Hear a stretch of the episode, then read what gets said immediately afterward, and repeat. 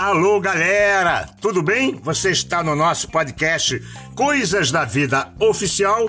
Eu sou Rafael Carvalho e mais uma terça-feira para a gente se divertir né? É, um pouquinho, porque a, as nossas histórias são lindas. A minha história, a sua história, a história do cunhado, não, do cunhado não, da sogra, são histórias bonitas, mas a gente acha que nossas histórias não valem nada, que a gente tem que esperar fazer 98 anos para ficar na cadeira de roda para vir uns netinhos de 40, 50, para você começar a contar as histórias da sua vida. Não, não precisa disso, não.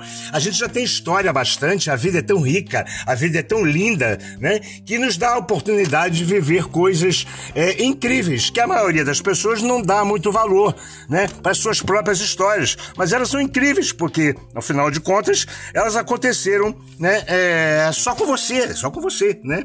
Então, o Fusca era um lugar maravilhoso, né? Um lugar, né? É, eu já dormi em Fusca no primeiro festival é, de Saquarema, em 77, onde estava a Ângela Rorô lá, magrinha e tal, entendeu? A gente dormia em Fusca, a gente gente é, namorava no Fusca, é, se engravidava no Fusca e até se casava no Fusca. Há pessoas, sem dúvida nenhuma, você vai procurar aí no Google em algum lugar, você vai encontrar vários casamentos que foram feitos é, dentro, de, dentro de, de um Fusquinha, né? os fusquinhas embaçados. Mas eu uma vez eu peguei um fusquinha assim que já não estava muito legal e levei para uma oficina de um amigo meu lá em Auma, subúrbio do Rio de Janeiro e fizemos o Fusca inteiro novamente, em termos de lataria. Naquela época, um paralamas de um Fusca custava 30 reais, hoje custa 250. Ainda é barato para um carro, mas imagina, então eu, eu pude montar um carro inteiro, né? É, capu, as quatro portas, para-choques, lanternas, né, tampa do motor e tudo. Tudo novo, tudo novo, sem abalar muito o financeiro, porque naquela época era uma coisa assim, é, é muito romântica, né? Os Fuscas, todo mundo tem uma história, é, ou sabe de alguma história maravilhosa que tenha acontecido em que o Fusca provavelmente foi o personagem, foi o, o, o protagonista, né? Mas se você é, mora no Rio de Janeiro, conhece aquela área da Tijuca ali, né? É, lá na usina, antes de você subir o Alto a Boa Vista, ainda existem dois táxis amarelinhos Fuscas. Até hoje, se quiser dar uma voltinha, passear lá na Alto Boa Vista, você pode fazer isso de Fusca. Ainda sobraram dois Fusquinhas. Então o que, que o motorista de táxi fazia? Ele tirava o banco da frente, porque o Fusca só tinha duas portas, e amarrava uma, um, uma corda de nylon grossa de navio para poder, depois que o passageiro sair, ele puxar e fechar a porta. Então só tinha lugar nesses táxis lá atrás, no banco de trás. Você ainda pode ver isso lá na, na, usina, não esqueça não. É uma coisa bem bacana, acho que vai você vai tirar fotografia, você vai curtir, né, e tal. Uma vez a galera adolescente, a gente estava é... tem duas histórias, né, com Teresópolis. A, a primeira foi que Assim que a gente chegou na estrada, ainda ali na Baixada e tal, e já tinha passado da Baixada, não tinha mais comércio nenhum. E a gente, depois de umas três horas de análise, a gente chegou à conclusão de que tinha arrebentado o cabo do acelerador. Eu e mais dois amigos meus que a gente ia para Teresópolis. Bom, eu tinha um arame na mala, por isso que é sempre bom você carregar bagulho no carro. Mulher não gosta disso. Ah, vai carregar isso, vai carregar aquilo, não precisa. Não, não. Pega esse pedaço de, desse prego aí que um dia vai servir para alguma coisa. Meu pai tinha uma caixa de parafuso que ainda tá aí até hoje. Um dia eu vou usar para alguma coisa. E aí, o que, que a gente descobriu? A, a, a, arrebentou o cabo do acelerador. Então a gente teve que pegar um arame, amarrar lá naquela pecinha que acelerava lá, na, lá atrás, no motor, pegar um arame por fora da janela e ir puxando. Porque você puxando aquilo, ele acelerava lá atrás e a gente conseguiu subir. Levamos umas três horas, a gente conseguiu chegar a Santa, Te... Santa Teresa. Santa Teresa é uma outra história. A gente conseguiu chegar a Teresópolis, né? É com aquelas condições assim mínimas. Já eu pergunto a você, você conhece algum carro, algum automóvel que você conseguiria subir uma serra com aramezinho puxado do lado da janela? Não existe, né? Não existe. Então Fusca tem essas coisas, tem essas histórias, tem essas especificidades que realmente não, né? E tudo bem. A segunda subida, a a Teresópolis, a gente parou em Guapimirim, começamos a andar por dentro de Capimirim, de Guapimirim, ali na, é, no pé da serra de, de, de, de Teresópolis, né? Às vezes eu fico meio na dúvida e tal, porque faz, faz muito tempo. E aí a gente invadiu uma fazenda lá, botamos o carro no meio dos arame farpado, arrebentamos tudo, entramos, entramos, pra catar uns cogumelos, sabe? Uns cogumelos assim, singelos, que a gente ia ofertar para as pessoas que iam nos hospedar lá em Teresópolis. É tudo, tudo tão bonito, né? Coisa assim, é, é, é tão bacana, né? Agora, quando eu tinha que vender um Fusquinha, o que que eu fazia? Eu subia lá para São José do Vale do Rio Preto, que é depois de Três Rios, depois de Petrópolis, Secretário e o Escambau, e eu conseguia vender um Fusca lá, geralmente por R$ 1.500, R$ reais mais caro do que aqui no Rio de Janeiro. Porque na roça Fusca tem mais valor. Na hora do sufoco, na hora da lama, na hora do, do onde não passa nada, o Fusca passa. Então, e, os meus carros sempre foram muito caprichadinhos, muito bonitos, né? Menino gosta dessa coisa de carro, alguns, né? O meu filho não tá nem aí para automóvel, assim. Eu fico assim impressionante, né? Mas eu gosto de carro e essas e essas histórias me fazem viver até hoje. Não dá para você ter um carro hoje aqui, um Fusca no, no, no, Rio de Janeiro, que eu vou roubar em 15 minutos. E seguro não faz mais seguro de, de Fusca, né? Então tem esse problema aí, essa coisa fica ruim. Mas o meu primeiro Fusca foi um 68, um 68 Grenar, Grenar? Não. Era ocre marajó. Sabe cor de tijolo, assim, meio, meio alegre? Pois é. Aquela cor era horrível, mas o carro era maravilhoso. Meu pai me deu com 16 anos um Fusca 1968. Aí depois me deu mais um, depois ele desencarnou, aí eu comprei. Né? eu vou falar aqui de mais ou menos uns cinco Fuscas, né? Um foi. Eu nunca tive azul nem branco. Tive é, um bege, um verde azeitona, né? É, um realmente grená, que foi da minha madrinha, meu pai comprou. E teve também um, um, verde mais fechado, metálico, né? Mas nunca tive um Fusca branco. Branco era o Fusca mais levado, mais levado no sentido de ser levado mesmo para algum lugar. Roubado. Roubavam Fusca para utilizar o motor em ultraleve e um monte de doideira que tinha, né, na época de 70, 80, né? Mas os Fuscas, lembrando que a gasolina, você botava gasolina, você tinha que abrir o capô do Fusca para poder abrir o, o tanque. Aí a partir de 76, ou 77, acredito que segunda série de 76, os Fuscas já saíram com a tampinha para você abastecer pelo lado de fora. Não precisava mais você abrir aquela tampa enorme, né, do nosso ovinho de quatro rodas, né?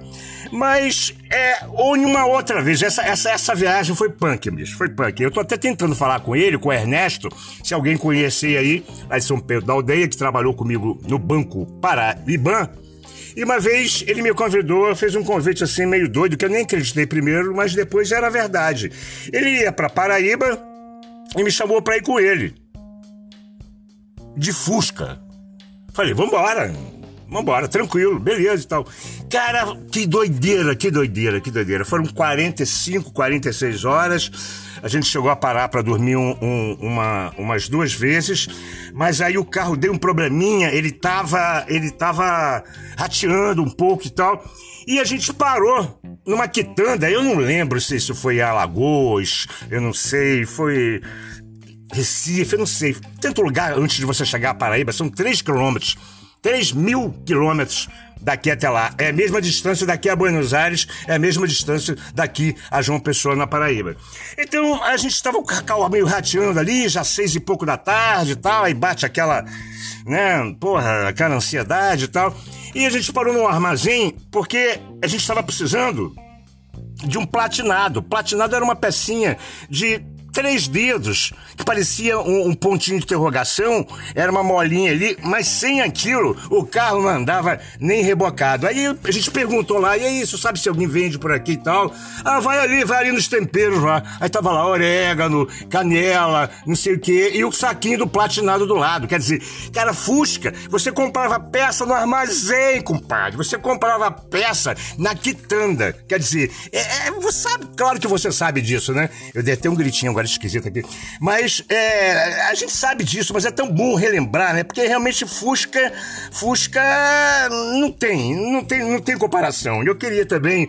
É, é, antes de acabar, que ainda vou demorar pra caramba aqui ainda, porque tem tanta história bonita, dar um beijo grande no meu amigo, meu irmão querido Ângelo Salvador Trota, que me ensinou a dirigir em Santa Teresa. Uma vez estava chovendo, eu deslizei, derrapei, o carro virou pro outro lado, fez um cavalo de pau, mas ainda bem que não veio nenhum bonde de lá, nem nada, mas esse querido amigo, ele era dono de uma revenda de automóveis e sempre me ajudou, porque eu nunca saquei direito de automóvel, eu gostava de andar, eu gosto de dirigir, mas não, não manjava muito de mecânica, e ele tinha uma loja de revenda de carros, e me vendeu vários carros maravilhosos, só que o Ângelo, há dois anos atrás, ele desencarnou também, me deixou sozinho, porque naquele ano a gente ia fazer, porra, uma década aí, várias, vários anos de amizade, mas ele foi primeiro. Eu queria agradecer tudo que você fez por mim, meu amigo, tanto de coração quanto nos fusquinhos aí, né? Quer dizer, nós somos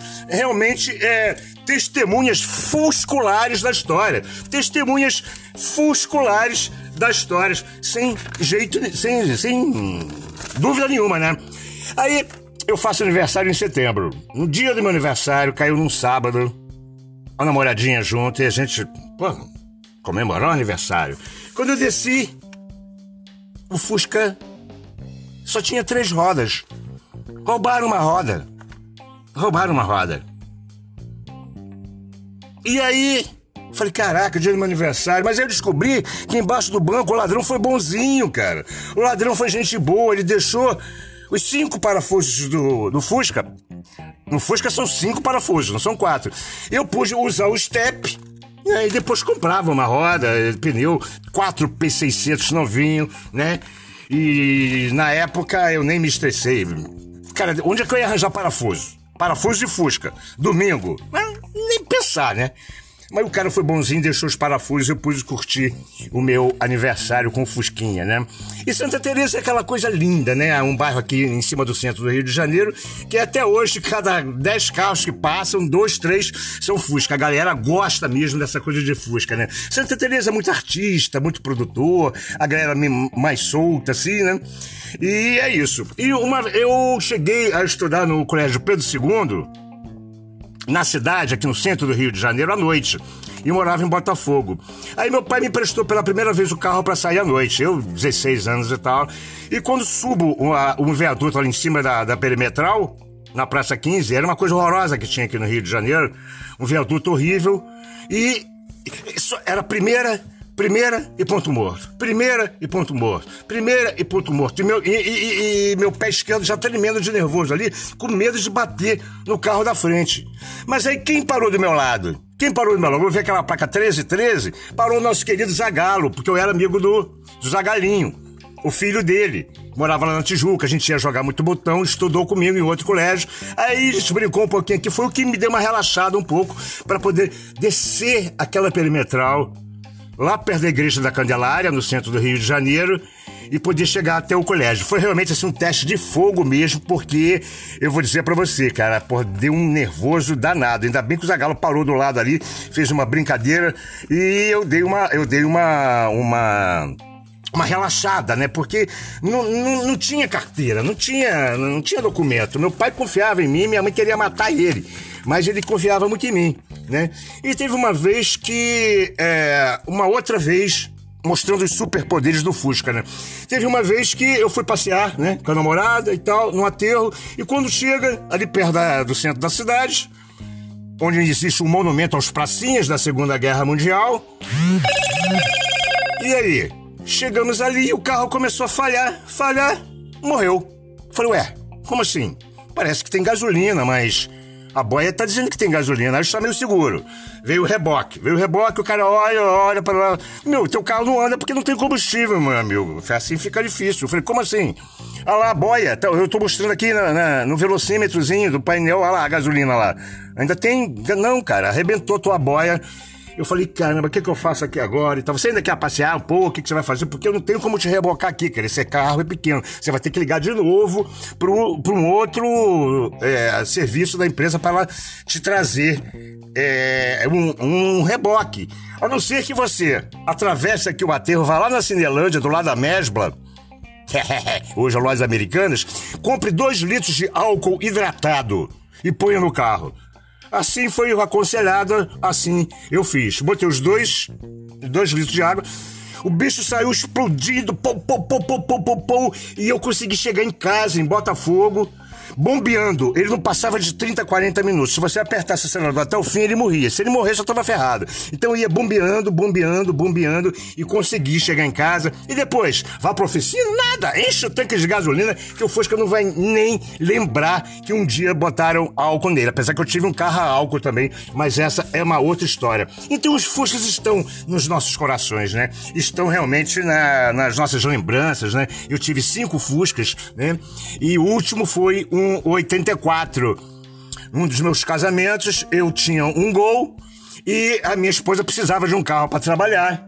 Trabalhava com seguros e tal, e então ela é, a gente deu um jeito, compramos um Fusquinha. Eu tinha um gol. Conclusão, eu dei o gol para ela trabalhar e fiquei com o Fusquinha. Ah, que coisa linda. Gente, muito obrigado pela paciência, pela essa coisa gostosa que teve da gente falar sobre Fuscas, né? Coisas tão maravilhosas. Muito obrigado mesmo. Uma semana maravilhosa para vocês, com muita saúde, com muito cuidado, né? Pra gente poder como continuar a plantar para colher coisas lá na frente para poder contar com a maior alegria do mundo. Muito obrigado, você está no nosso podcast Coisas da Vida Oficial. Uma alegria estar tá, tá aqui com, com vocês e até a próxima terça-feira. Um beijo grande, fiquem com Deus, tchau!